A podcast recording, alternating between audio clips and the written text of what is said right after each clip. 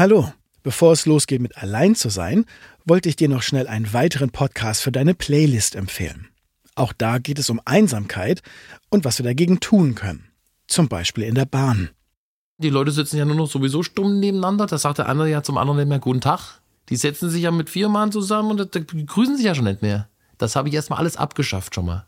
Bei mir sind immer noch persönliche Gespräche.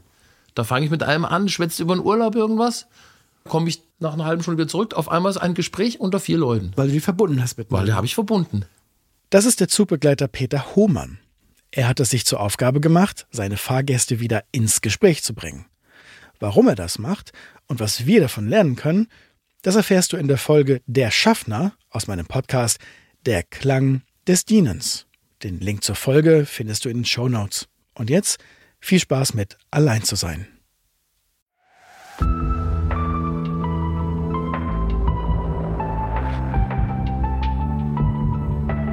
Hallo zu Allein zu sein, dem Podcast zum Thema Einsamkeit und Technologie. Mein Name ist Jara Hoffmann. Und ich bin Diana Kinnert. Und das ist unsere neunte und somit letzte Folge von Allein zu sein. Wir haben uns für diese Folge überlegt, mit jemandem zu sprechen, der sich eine ganze Weile sehr intensiv mit dem Thema Einsamkeit beschäftigt hat und der nicht Diana Kinnert heißt. Es ist Marc Bielefeld.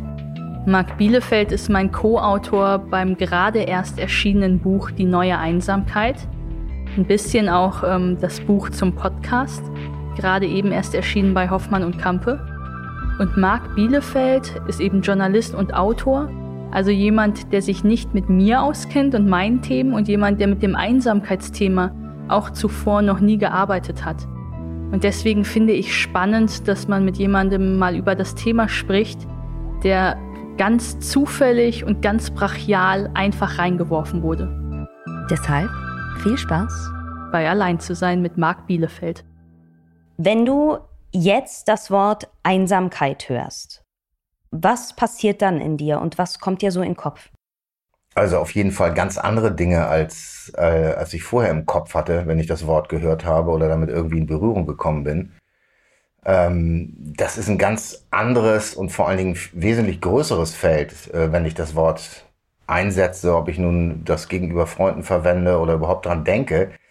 Also es ist ein riesiges Fass, was da praktisch aufgemacht worden ist. Ähm, durch die Beschäftigung mit diesem Wort, mit dem ganzen Begriff und mit den ganzen Welten, die dahinter stehen. Ne? Also auch, ja, wenn man durch die Welt geht oder wenn ich durch die Welt gehe, dann, dann fallen mir andere Sachen auf plötzlich. Ja, speziell wenn ich ein Handy sehe, weil es natürlich auf dem Cover ist. Aber damit ist eben auch sehr viel verbunden, was diesen Einsamkeitsbegriff angeht, den neuen. Und ich beobachte die Menschen auch und versuche natürlich auch die die Thesen, die Beobachtungen, die Beschreibungen, die im Buch sind, dann natürlich auch äh, wiederzufinden. Und das funktioniert ganz gut, wie ich finde. Kannst du das so ein bisschen beschreiben, wenn du sagst, du beobachtest die Leute jetzt ja auch anders? Ist das ja nicht erst jetzt seit Beendigung des Buches, sondern wahrscheinlich ja auch während des ganzen Prozesses, dass dir, dass du dich diesem Thema ja auch anders annäherst und vor allem auch dieser eher, ich sag mal, jungen Generation, Handy-Generation vielleicht auch nochmal mit einem anderen Blick zuwendest. Ähm, wie machst du das? Was fällt dir jetzt anders auf und was nimmst du jetzt mehr wahr als vorher? Also, da gibt es einfach ganz viele Beispiele. Eins, das ist gerade kürzlich passiert, da hat sich die ja, 19-jährige Tochter einer Freundin, die hat sich, ja, die hat sich Klamotten bestellt. Und dann habe ich äh, gefragt, wie sie bestellt hat und was das für Klamotten sind. Und das war wirklich etwas, das ist durch eine Prozedur äh, auf den Social-Media-Kanälen entstanden, äh, wo diese Werbung, die Klamotten beworben wurden. Über diese Kanäle hat sie sie also erstmal gesehen, aber mehr oder minder auch bestellt. Also es war ein ganzer Prozess, den wir auch mehr oder weniger in dem Buch beschrieben haben. Und es war wirklich eins zu eins so, wobei sie schon wieder ein paar Schritte weiter war in ihren jungen Jahren. Also dieses ganze Influencing in den Social-Media-Kanälen, die ganze mediale Befeuerung, äh, da geht es dann bei mir auch manchmal um die neuen Kanäle, die es überhaupt gibt. Das passiert ja sehr schnell heutzutage. Also die jungen Leute sind da in Welten unterwegs und dann frage ich auch wirklich, was machst du da gerade? Darf ich den Post mal sehen, der dann durch die Filter gejagt ist? Und wie, wie kommunizieren die dann miteinander über die Social-Media-Kanäle? Die 19-, 20-Jährigen in dem Alter. Also das gucke ich mir schon sehr oder ich gucke es mir genauer an. Früher hätte ich vielleicht gesagt, okay, die machen wieder ihren Social Media Kram. Aber heute achte ich natürlich mehr darauf und versuche die Thesen, die wir aufgestellt haben, da bestätigt zu finden. Und das klappt ganz gut. Aber es ist keinesfalls nur bei den, bei den jungen Leuten so. Also auch als wir das Thema Einsamkeit äh, auf den Tisch bekamen sozusagen oder uns dann mit dem Buch immer mehr beschäftigt haben, da habe ich natürlich dann auch mit Bekannten, mit Freunden drüber gesprochen. Und es war ganz erstaunlich. Ich dachte, ja gut, Einsamkeit, ähm, klar, wir kennen das Wort, es gibt einsame Menschen, ähm, der eine zieht sich einsam in sein Häuschen zurück, um irgendwas zu erledigen, an seiner Arbeit weiterzumachen. Aber dieser neue Einsamkeitsbegriff, den hatten und eben auch unter den älteren Generationen erstaunlich viele Leute, ich will mal sagen, auf der Pfanne. Die haben gesagt, ja, Einsamkeit ist ein Thema. dann habe ich gefragt, ja, warum? Ja, das ist ein Thema in der Gesellschaft. Und ähm, sie konnten es gar nicht so genau definieren, ähm, ob es nun durch die neuen Medien ist, durch die Digitalisierung, durch die Geschwindigkeit unserer Welt oder durch die ja, durch, durch Fake News, durch die, durch die digitalen Blasen. Niemand konnte es genau definieren, aber alle haben gesagt, ja klar, Einsamkeit, das ist ein, ein Thema, das betrifft uns irgendwie alle, irgendwie. Also alle spüren, dass da irgendwas mit dem, mit diesem Begriff ist und auch in der Gesellschaft wirklich passiert. Das fand ich ganz erstaunlich. Also keiner hat gesagt, ach so, okay, Einsamkeit, ja, das ist ja ein komisches Thema. Klar gibt es einsame Menschen. Nee, die haben wirklich gesagt, ja, das ist ein Ding der Zeit, möchte ich mal sagen. Da, da passiert irgendwas. Das fand ich sehr interessant. Das finde ich auch. Also mir ging das aber auch ähnlich, muss ich sagen. Als äh, ich mich angefangen habe, damit mit diesem Thema zu beschäftigen, war, war mir von vornherein klar, natürlich, Einsamkeit ist ein super wichtiges Thema. Das war klar zum einen. Einsamkeit ist ein Thema, was uns alle betrifft. Das war mir auch klar. Und Einsamkeit ist was, ja, da kann ich auch irgendwie was mit anfangen. Aber natürlich habe ich zuerst an alte Leute gedacht. Natürlich habe ich irgendwie zuerst an Leute gedacht, die ja vielleicht niemanden so um sich haben. Aber im Laufe des Prozesses ist mir einfach so bewusst geworden, wie präsent Einsamkeit ist. Und das ist nicht nur über Social Media oder übers Handy, sondern wenn ich mich umgucke und aus dem Haus gehe allein schon, ich spüre das förmlich. Ich spüre förmlich, wie einsam die Leute sind, selbst in einer großen Gruppe oder beziehungsweise ähm, oft da sogar mehr. Ja, wie gesagt, wenn man sich äh, mit den neuen, ich sag mal, mit einer, mit einer aktuellen oder einer zeitgemäßen Vorstellung diesem Begriff nähert, dann, dann kommt man wirklich zu diesem Punkt, dass man eben diese Facetten beobachtet und sehr vielschichtig, aber sehr, sehr, sehr weitreichend. Ich glaube, das hängt auch damit zusammen, äh, wie man diesen Begriff versteht. Und das war auch interessant bei der Recherche. Der hat ja eine enorme Bedeutungswandlung hinter sich, der Begriff. Also ich erinnere mich, ich habe mal in einem etymologischen Wörterbuch nachgeguckt und da stand drin, dass im 14. Jahrhundert der Begriff einsamer hieß, also einsamer, nicht einsamer, sondern einsamer hinten mit A. Und das stand noch überhaupt nicht für die Einsamkeit, die wir heute darunter verstehen, sondern es stand eigentlich für die Gemeinde, für ein Dorf. Also einsamer war ein, ein Dorf, eine Gemeinde. Und in der Steigerung sogar die ja, die, die Verschmelzung mit Gott, also diese Unio Mystica, damit, darunter verstand man äh, diesen Begriff Einsamer und das hat sich sehr gewandelt und ähm, Diana kennt sich da sehr gut aus und wir haben zusammen natürlich auch Ausflüge in die, in die Kulturgeschichte gemacht, in die Kunst. Äh, wie, wie wurde mit dem Begriff umgegangen? Und also er hat eine unglaubliche Wandlung hinter sich. Da waren dann die Romantiker und die sind dann einsam in die Natur gegangen und haben eher die, die Kontemplation gesucht, die Einkehr und dass es zu einer Art Einsamkeit in der Gesellschaft wurde, das war relativ spät erst der Fall, dass der einzelne Mensch als ausgegrenztes Individuum galt. Äh, das war überhaupt früher nicht so der Fall. Und also Einsamkeit ist immer ein Produkt auch ihrer Zeit und die Zeiten ändern sich natürlich mehr oder weniger, äh, manchmal auch gewaltig, wie vielleicht derzeit. Und das passiert eben auch mit dem Einsamkeitsbegriff. Oder nehmen wir nur Beispiel äh, Edward Hopper, der natürlich in seinen Bildern die, die moderne Einsamkeit ja thematisiert und auf den Punkt gebracht hat, wie vielleicht kein anderer. Und das eben auch schon vor, vor vielen, vielen Jahren, Jahrzehnten muss man sagen. So, wenn ich jetzt mal an heute denke, äh, dann kommt man gar nicht umhin, den Begriff völlig anders äh, anzugehen und zu, zu betrachten. Und deswegen glaube ich auch nicht, was manche Leute äh, sagen, zumindest lese ich es oder höre ich es mal wieder, die sagen, naja, also Einsamkeit, das hat es schon immer gegeben und das jetzt als, oder wie manche äh, Soziologen sagen, als Epidemie auszurufen, das ist Quatsch. Ähm, Einsamkeit gab es schon immer, Punkt. Das glaube ich eben nicht. Äh, die Einsamkeit, mit der wir es heute oder wie wir sie heute verstehen können, wenn wir uns damit beschäftigen, äh, die ist einfach extrem vielschichtig, weil natürlich die, ja, die, die Digitalisierung maßgeblich dazu kommt. Immer mehr Menschen, die auf der Welt leben, immer mehr Mobilität. Das sind ja wichtige Säulen ähm, im menschlichen Miteinander. Kommunikation, Mobilität, der Austausch. Und natürlich hat es immer Instrumente gegeben, die damit zu tun haben, ob es das Telefon ist, das Auto. Und wenn wir dann natürlich heute mal hingucken, es ist ja irre, was unsere kleinen Maschinchen und Möglichkeiten mit diesen Säulen sozusagen alles veranstalten. Ne? Und dass da natürlich unmittelbar der Einsamkeitsbegriff auch von Betroffenen ist, liegt eigentlich auf der Hand. Und ich glaube, das geht dir wahrscheinlich auch so, wenn du eben das im Hinterkopf hast, dann guckt man anders hin auf die Welt, wenn man diesen, Kopf, äh, diesen Begriff im Kopf hat, meine ich. Ja, das finde ich auch. Also es ist, ähm, man liest es auch viel mehr. Das ist es, glaube ich, eher. Nicht nur jetzt im Sinne von abgedruckter Schrift, sondern man liest überall Einsamkeit auch viel, viel mehr raus. Trotzdem, als du gerade so gesprochen hast, habe ich mich gefragt, hat sich das, also Einsamkeit an sich so gewandelt, weil du von Vielschichtigkeit gesprochen hast? Ja. Ich würde auch sagen, es ist viel, viel präsenter unweigerlich, weil wir auch viel mehr mit Abgrenzung, mit Dingen irgendwie konfrontiert sind, gerade auch bei Social Media oder durch eben die Digitalisierung, die uns wieder unsere eigene Einsamkeit irgendwie spiegeln, uns unsere Einsamkeit bewusst machen.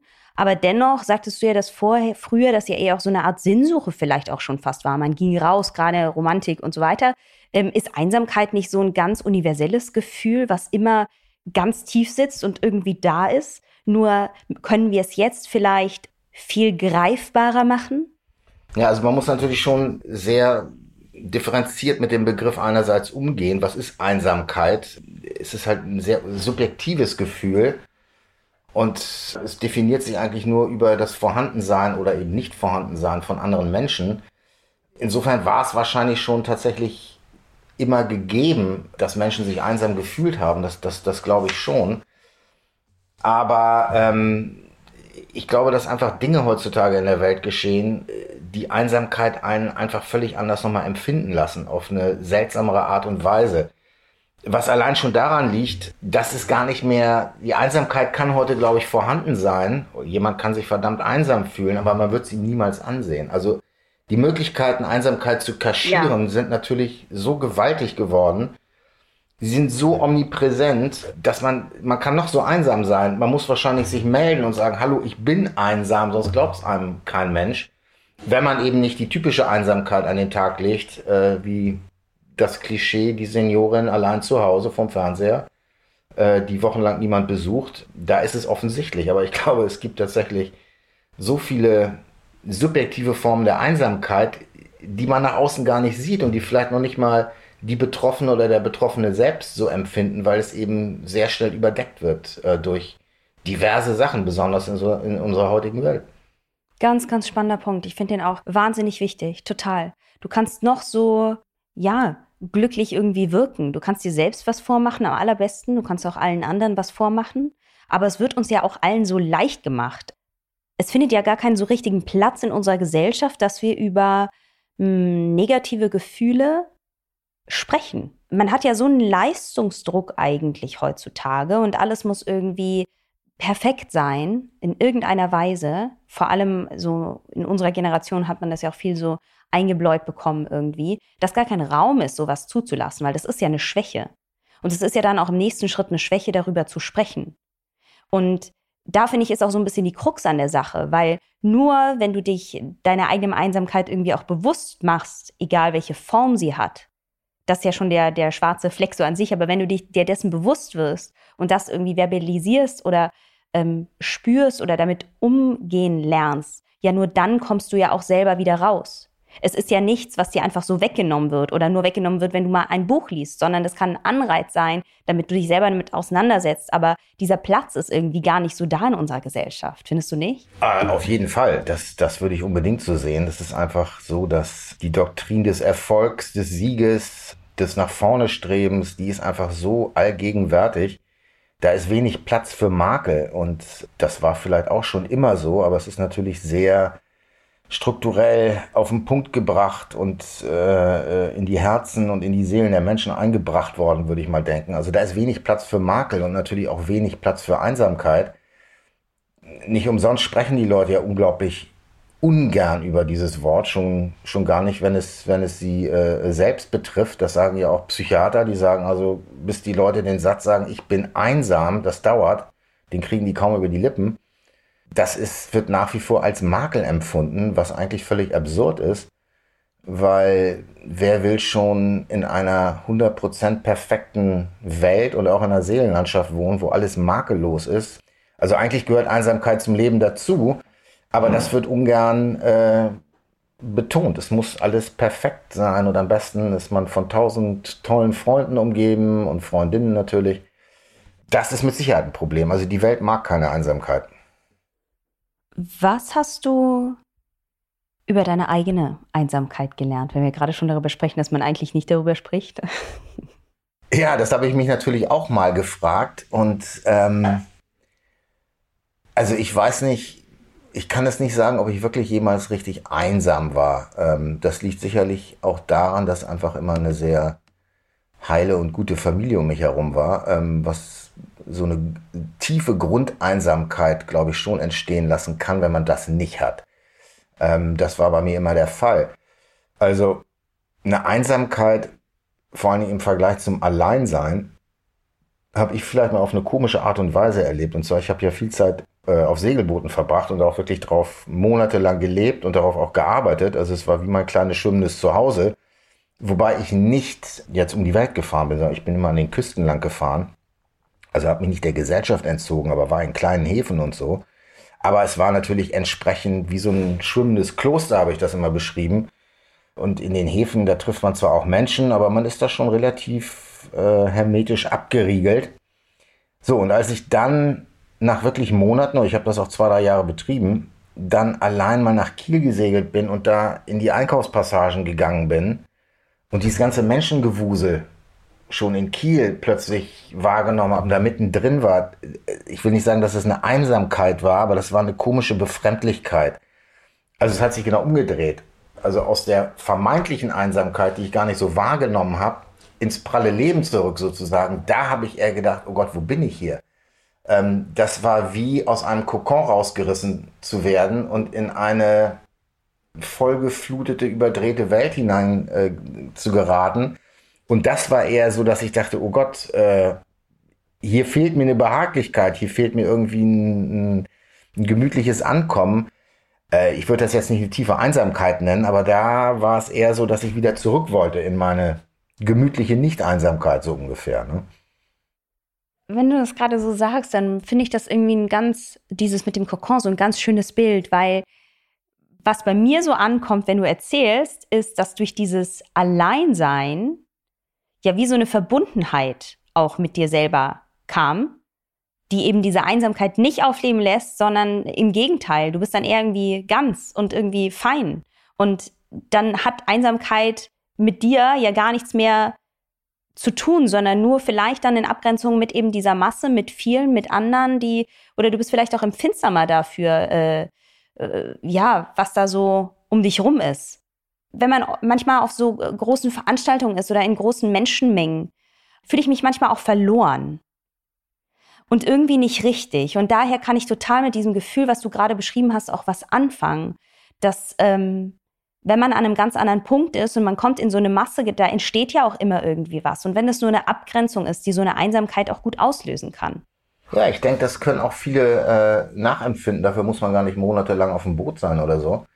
Aber das ist tatsächlich genau dieser Zwiespalt zwischen ähm, dieser ständigen Dauerablenkung, die man natürlich sehr, sehr schnell hat, wenn man äh, sich in den Ballungszentren bewegt. Ein Kapitel im Buch handelt ja auch über die, die Einsamkeit in der Stadt, in der Großstadt, ähm, wo natürlich die Reizüberflutung oder die, der Beschuss mit allein mit Eindrücken schon, überall Schilder, Straßennamen, Häuser, Menschen, also man hat ja kaum die Chance, da sich nicht von Reizen ablenken zu lassen, so würde ich es mal sagen. Äh, hinzu kommt natürlich das liebe Handy und äh, die, die, die mediale Dauerbefeuerung.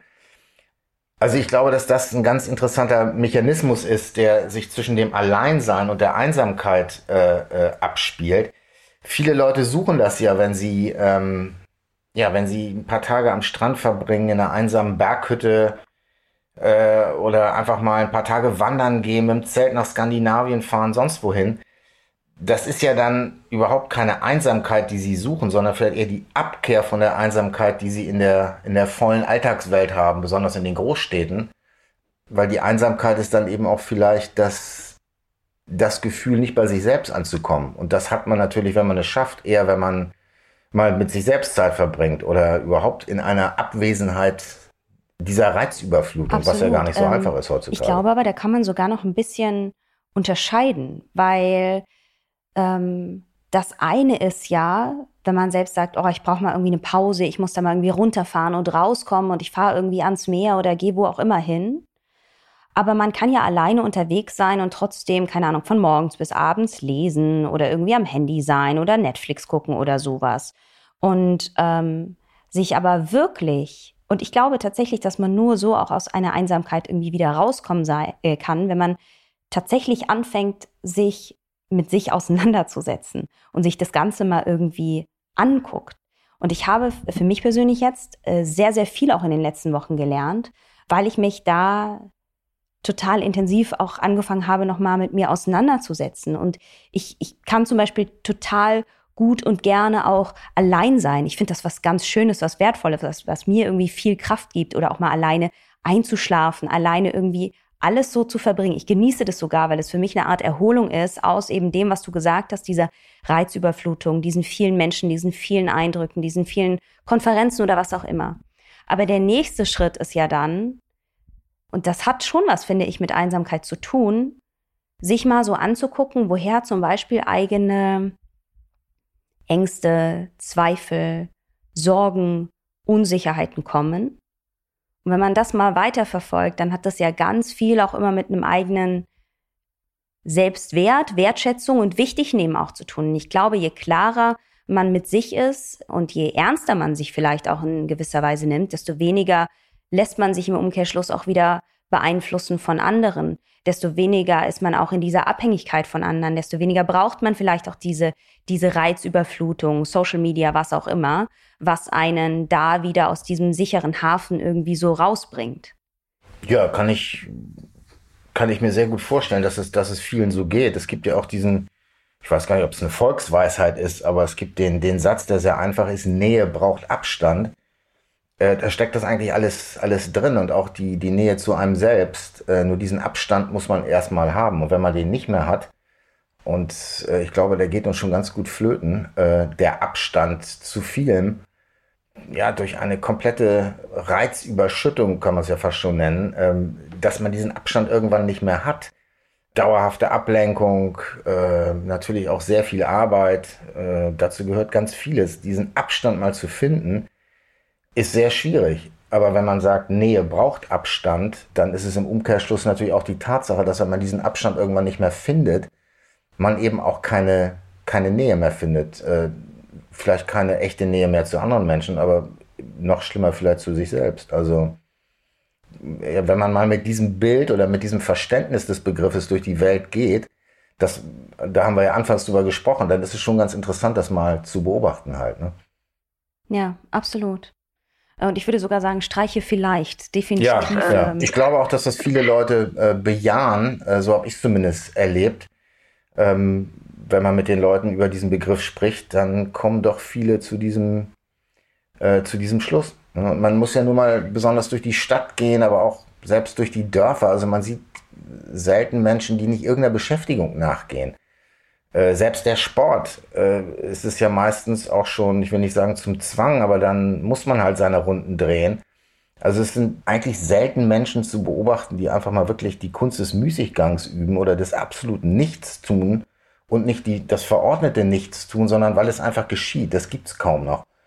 Ähm, also ist alles sehr, sehr zweckgebunden heute in dieser Welt. Sehr wenig frei sein, ne? Ja, einfach mal äh, äh, nichts tun und vielleicht die Nähe zum Baum, das hört sich so esoterisch an, ähm, oder einfach mal nichts tun. Das ist nicht so, so einfach. Und ich glaube, wenn man da hinguckt, man findet das kaum noch und das ist eigentlich ziemlich beängstigend. Voll, ja, absolut. Was war so in deiner ähm, Zeit der Beschäftigung mit dem Thema jetzt äh, so die eindrücklichste Erfahrung? Also sei es zum Beispiel im positiven oder negativen Sinne in Gesprächen mit anderen oder in der Recherche. Was ist das, was dich so am meisten beeindruckt hat? Einen Moment, den werde ich nicht vergessen. Es war wirklich nur ein Satz. Ähm, ich habe mit einer jungen Frau gesprochen, um die 20. Und ich wusste gar nicht, wie, wie man sich jetzt dem Thema nähert. Und dann habe ich einfach gefragt, ja, wir haben so über Handys gesprochen und über die Social-Media-Kanäle, weil ich habe wirklich sehr viele junge Leute gefragt, äh, speziell als wir uns mit dem Kapitel äh, die Digitalität und die, die Jugend äh, beschäftigt haben. Also ich wirklich mit vielen in dem Alter gesprochen. Und ich habe dann einfach irgendwann die Frage gestellt, seid ihr eigentlich einsam? Und es kam wie aus der Pistole geschossen. Ja, natürlich sind wir einsam. Wir sind eine einsame Generation. Und da war ich völlig verdattert, weil ich habe erstmal natürlich damit gerechnet, dass sie sagt, ja, aber wie, wie meinst du, wieso sind wir einsam? Aber aus ihrem inneren Verständnis heraus kam es so klipp und klar, ja, natürlich, wir sind einsam. Und das war nicht, äh, hing nicht mit Corona zusammen. Also es hing mit anderen Faktoren zusammen. Äh, das ist mir auf jeden Fall im Kopf geblieben, weil das war wirklich wie ein, wie eine absolute Selbstverständlichkeit. Krass, das hätte ich auch nicht gedacht. Ich hätte gedacht, dass es eher eine Abwehr ist, äh, weil man will ja nicht einsam sein. Ähm, haben die dir im nächsten Schritt dann auch erzählt, was das für sie bedeutet? Warum sie so mit so einer Selbstverständlichkeit sagen, sie sind einsam? Ja, da wurde es dann ein bisschen äh, nicht so ganz verständlich mehr. Da ging es dann in viele Richtungen. Aber ähm, der Hauptaspekt war eine Unverstandenheit oder ein, ein Nichtverstehen der Älteren von der jungen Generation. Was auch darin liegt, dass, dass na, ich sag mal, die, die über 40-Jährigen oder ich mit, mit Mitte 50, der kapiert nicht mehr genau, was da abgeht bei den jungen Leuten. Also äh, da geht schon bei der Kommunikation, der technischen Kommunikation los, wie funktioniert das alles? Aber auch die Inhalte, es ist eine völlig andere Sprache, eine völlig andere ja, Rhetorik sowieso, ganz andere Zeichensprache, die die verwenden. Ähm, es geht ja schon da los, dass die ihre Handys alle stumm geschaltet haben. Äh, da klingelt ja kein Handy mehr, ähm, weil es in Dauerkommunikationsschleifenmodus gestellt ist. Also äh, ich habe einen Neffen, der ist inzwischen 20, nee 21 sogar. Also all, er und all seine Freunde, das Handy ist 24 Stunden auf stumm geschaltet, was ja auch schon sehr seltsam ist, weil eigentlich ist ja ein Kommunikationsmittel, man wird aufmerksam gemacht, wenn etwas passiert.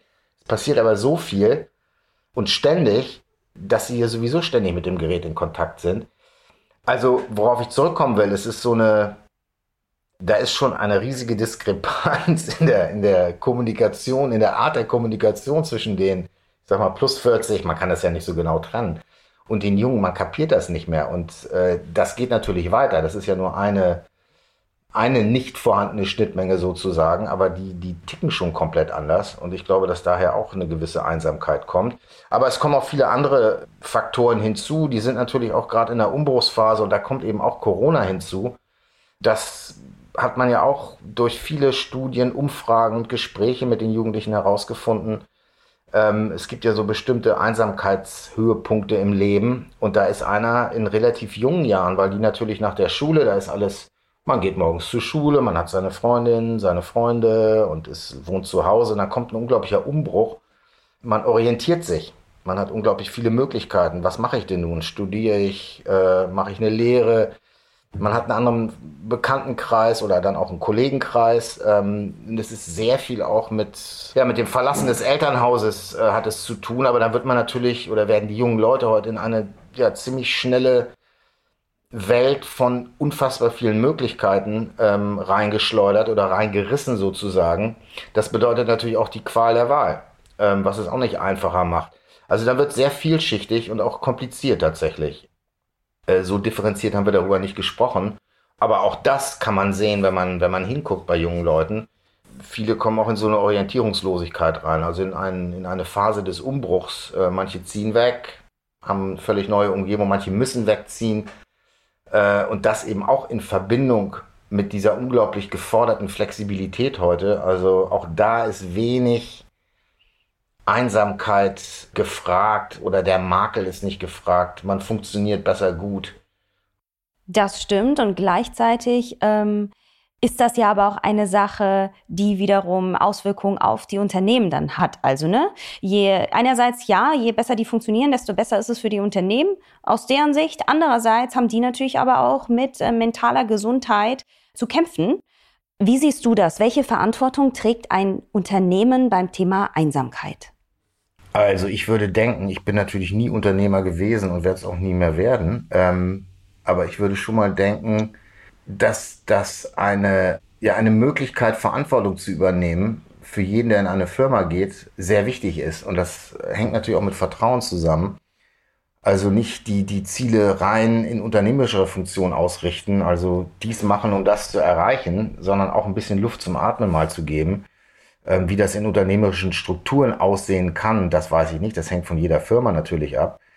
Aber ich glaube schon, dass es einfach wichtig ist, auf die einzelnen Leute zu schauen und äh, sie nicht immer in diesen unglaublichen, in diese Schleife des Gewinnmachens gnadenlos einzubinden, aber es ist schwierig. Ich glaube, das hängt von dem Unternehmen ab. Also kann ich schwierig eine definierte Antwort zu geben.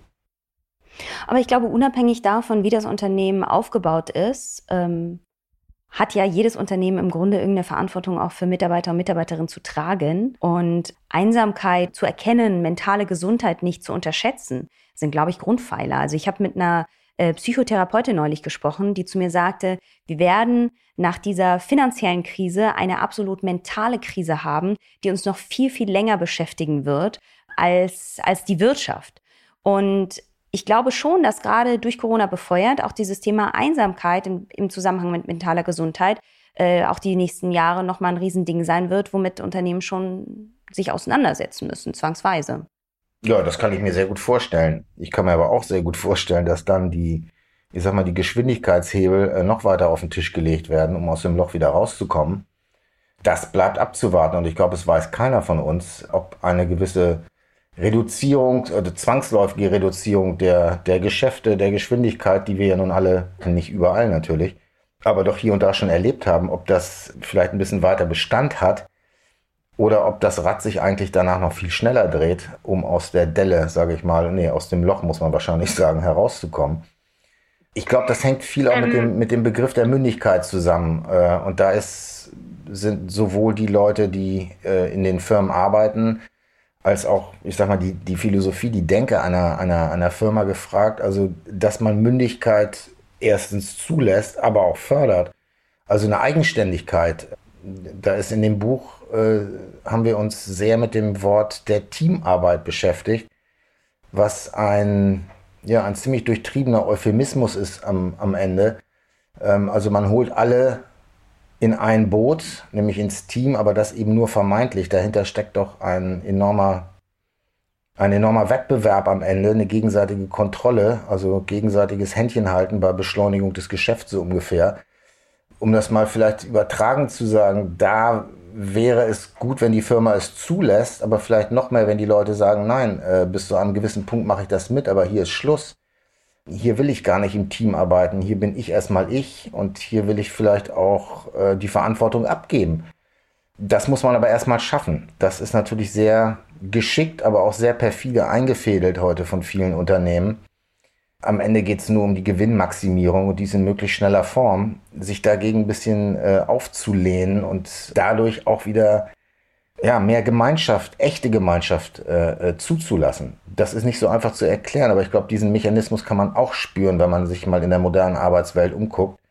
Äh, sie ist nicht nur schnell getaktet, es ist eine unglaubliche Flexibilität und Agilität geradezu gefordert und das ist natürlich ein völliger Wahnsinn. Also nochmal zurückzukommen auf dieses einfache Wort, Nähe braucht Abstand. Wenn dieser Abstand überhaupt nicht mehr ermöglicht wird, sprich innehalten, äh, sich selbst als mündiger Mensch auszubilden, dann hat man keinen Abstand und das lässt auch keine Nähe zu, mal etwas abstrakt gesagt. Aber ich glaube, man kann das sehen in der modernen Arbeitswelt. Das ist eine ganz schöne Überleitung zum nächsten Punkt, den ich noch viel, viel wichtiger finde. Es spielt alles mit rein, aber natürlich Unternehmen und Arbeitswelt ist das eine.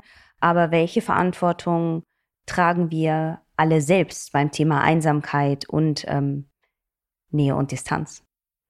Ja, ich glaube, dass schon mal ganz viel getan ist, wenn man sich der Sache einfach mal bewusst ist, äh, dass es viele einsame Menschen gibt Erstens. Und zweitens, dass eben Einsamkeit in, ja, in ganz vielen Facetten und, und eben auch modernen Varianten vorkommen kann. Oft betrachtet man die Welt, um sich einem Begriff zu nähern, um einen Begriff zu verstehen. Ich glaube, dass der Begriff, besonders der Begriff der Einsamkeit, sehr dazu taugt, die Welt zu verstehen. Und ähm, es gibt diese beiden Herangehensweisen.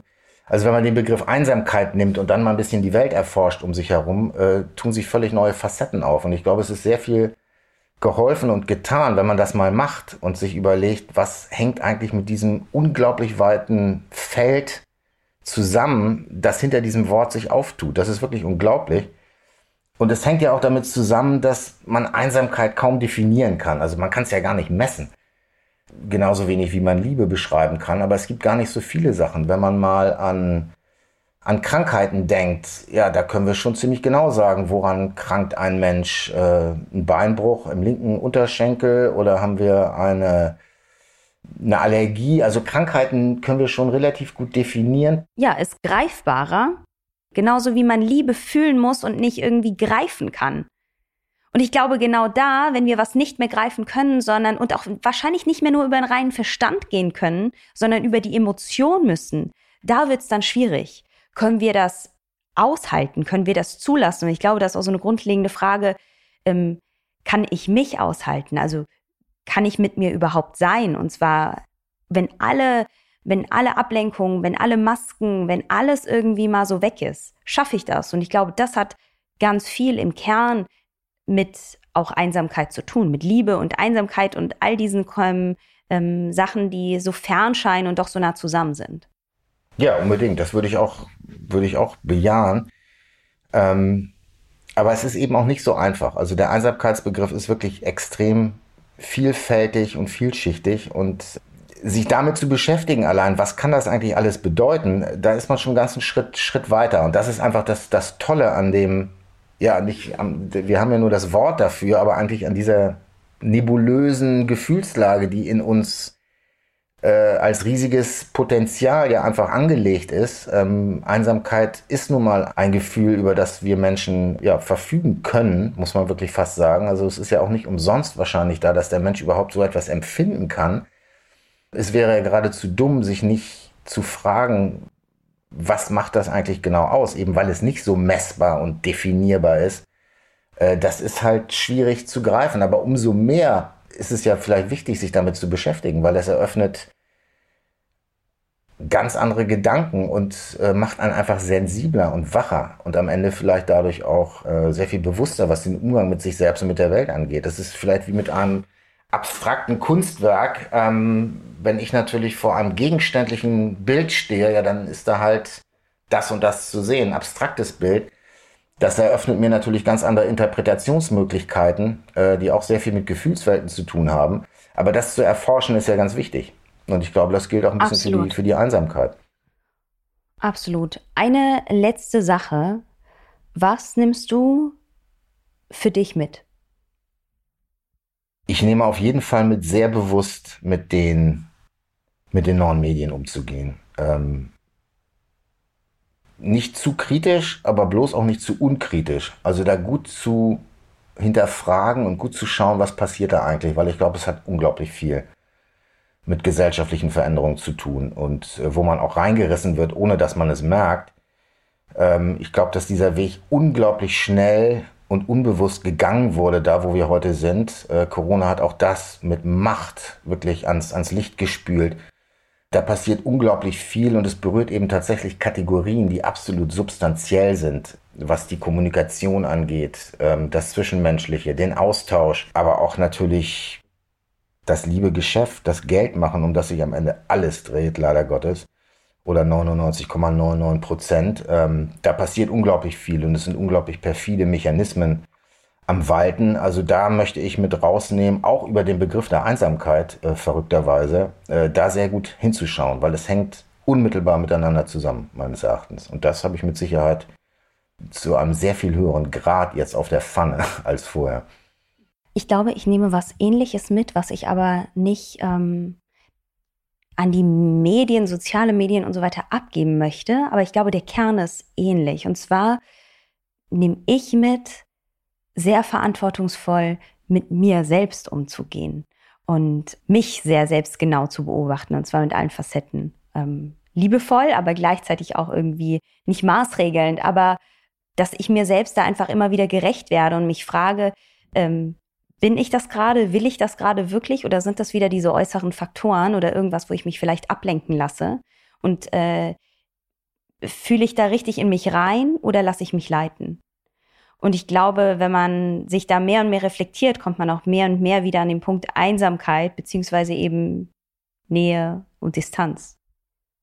Und das ist was. Äh, Keine äh, einfache Aufgabe, aber mit Sicherheit eine nicht unwichtige Herausforderung. Nee, aber mir wurde es so bewusst, weißt du, weil ähm, ich mich auch so viel habe ablenken lassen die letzte Zeit. Und es ist auch so leicht. Es ist so leicht, in in, in so mit 31 Jahren sich da irgendwie ablenken zu lassen, gerade irgendwie so, so leicht beruflich, so leicht im Digitalen, so leicht sich überall ablenken zu lassen. Und dann bewusst mal den Fokus wieder auf sich zu lenken und sich wirklich diese Fragen zu stellen und nicht ans Meer zu fahren, sondern einfach mal alleine irgendwo zu sitzen und sich auszuhalten, hat ganz viel mit Einsamkeit zu tun. Hat ganz viel damit zu tun, sich für sich selber Verantwortung zu übernehmen und hat ganz viel damit zu tun, sich selber auch wieder ein bisschen mehr Liebe zu geben und es nicht woanders zu suchen. Und das ist eine Sache, die ich glaube ich ohne diesen ganzen Prozess so nicht angegangen wäre. Das hört sich auf jeden Fall vielversprechend an und äh, aber kein, kein, keine einfache Aufgabe. Äh, da wäre es mal spannend, mal in ein, zwei Jahren drüber zu sprechen, ob man das, ob du das dann einfach wieder vergisst oder ob das wirklich ja eine Aufgabe ist, äh, die wirklich im Hinterkopf bleibt oder vielleicht auch im Vorderkopf, die man wirklich auf der Pfanne hat sozusagen. Ne? Das machen wir. Dann sprechen wir in ein, zwei Jahren nochmal, nehmen Diana dann mit ins Boot und äh, tauschen unsere Erfahrungen nochmal aus, mit ein bisschen Abstand zu diesem Thema. Marc, vielen, vielen Dank. Du steckst schon wieder mit dem Kopf in einem neuen Projekt, ne? Was steht gerade an? Äh, jetzt geht es nicht um die Einsamkeit, es geht um die Bekämpfung des Klimawandels. Ähm, also da haben wir ein nächstes Problem, was wahrscheinlich noch etwas größer und äh, atmosphärischer ausfällt, also nimmt noch andere Dimensionen an. Also wir, da ist ein, ein Experte, der sich sehr gut auskennt und er hat ein paar sehr gute Ideen, äh, wie wir dieser Sache beikommen können tatsächlich. Also das ist das nächste Projekt mittendrin. Sehr spannend. Vielen, vielen Dank. Jara, ich danke dir, ich danke Diana. Ähm, schön, dass ihr diesen Podcast ins Leben gerufen habt und ähm, ich bin gespannt, wie es weitergeht. So, ganz am Ende sind wir jetzt aber an dieser Stelle noch nicht. Marc hat viel über seinen Schreibprozess gesprochen und darüber, was es mit ihm gemacht hat. Aber eine Perspektive fehlt natürlich an dieser Stelle trotzdem. Diana, wie war das für dich? War von Anfang an klar, da soll die Reise hingehen, das ist meine Message? Oder hat sich die Herangehensweise oder Einordnung des Themas im Laufe des Prozesses geändert? Es hat sich definitiv geändert. Es hat sich aber auch in diesem Podcast geändert. Es hat sich bei meiner Arbeit zu Einsamkeit auch unabhängig von dem Buch von Anfang an immer geändert.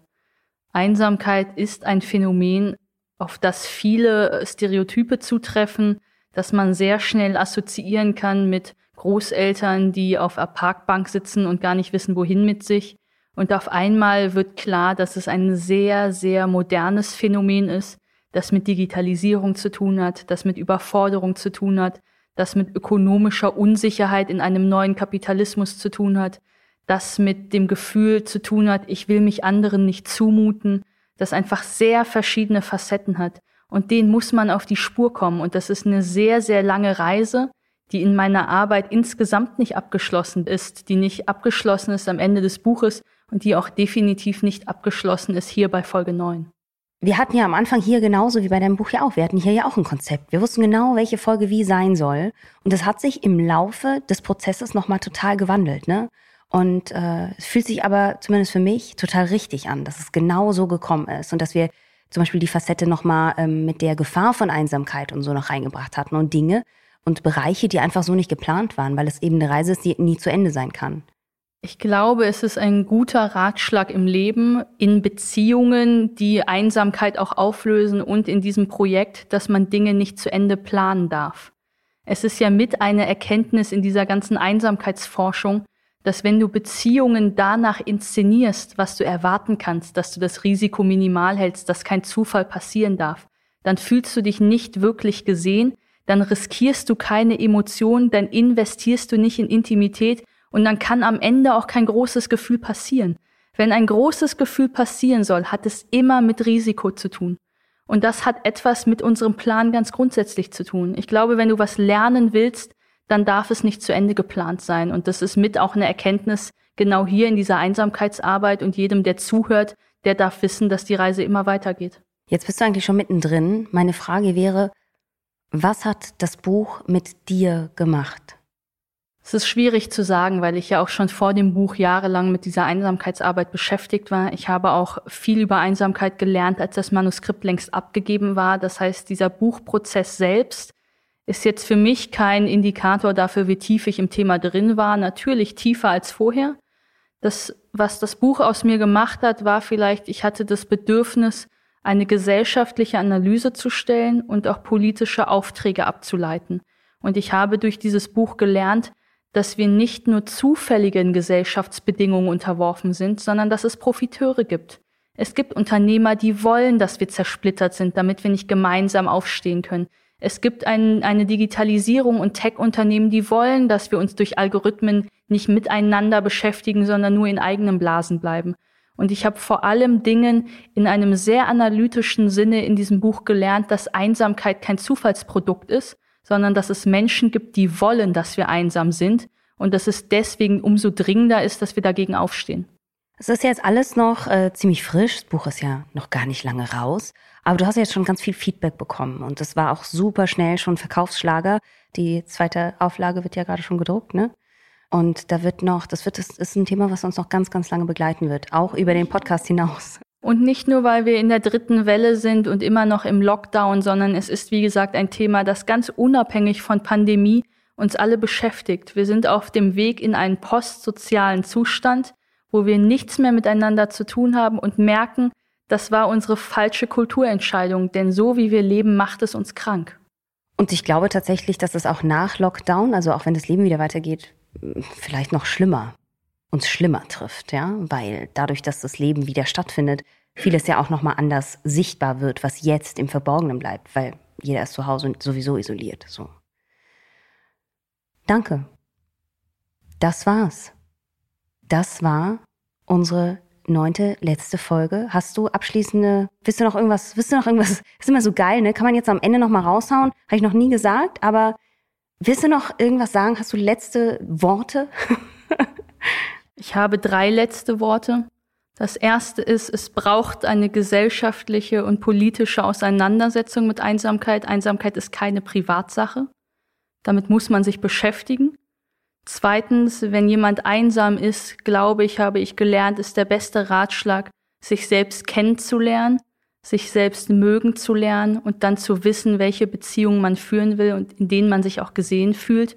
Und ich glaube, das ist der bessere Ratschlag gegen Einsamkeit als misch dich in die Menge und guck mal, was rauskommt. Und drittens, danke an dich. Wir haben eine besondere Beziehung und trotzdem haben wir entschieden, dass wir diesen Podcast gemeinsam machen. Und ich habe das nicht nur entschieden, weil ich weiß, wie die ganze andere Welt auch, dass du die beste Podcast-Stimme im Audio-Universum bist, sondern du hast es sehr professionell moderiert und konntest die Themen erfüllen. Und das ist eine Kompetenz, die ich, auch wenn ich wollte, dir nicht absprechen kann. Also vielen Dank für dich. Oh Gott. Oh, ich bin total gerührt gerade. Danke an dich. Danke für dieses Thema. Danke, dass du dich diesem Thema annimmst, was so wahnsinnig wichtig ist. Danke an alle, die zugehört haben, die neuen Folgen, die uns beide ertragen haben. Darin, äh, die ganz viel lernen wollten und somit auch durften. Das war schön, dass ihr diese Reise mit uns gegangen seid. Danke an Google, die von Anfang an, ohne zu zucken, erkannt haben, wie wichtig das Thema ist und von Anfang an gesagt haben, wir sind da und wir unterstützen euch. Danke an Tonhaus, an Faye Better Media und an Muscat. Alle sind immer von uns abhängig gewesen quasi, wie spät wir es schaffen, denen die Sachen zu liefern. Und trotzdem, auch wenn es kurz vor knapp war, haben sie immer mit Hochdruck daran gearbeitet, das beste Ergebnis zu erzielen. Und es hat auch immer geklappt. Und ganz besonders danke an unseren Georg. Georg Dahm, der beste Produzent, den wir uns vorstellen konnten, immer mit Rat und Tat zur Seite und ähm, Wir wissen es sehr zu schätzen, wie viel Arbeit, wie viel Herzblut, wie viel Liebe in diesem Podcast steckt. Und deswegen vielen Dank und Und weiter geht's. Bitte alle gesund bleiben.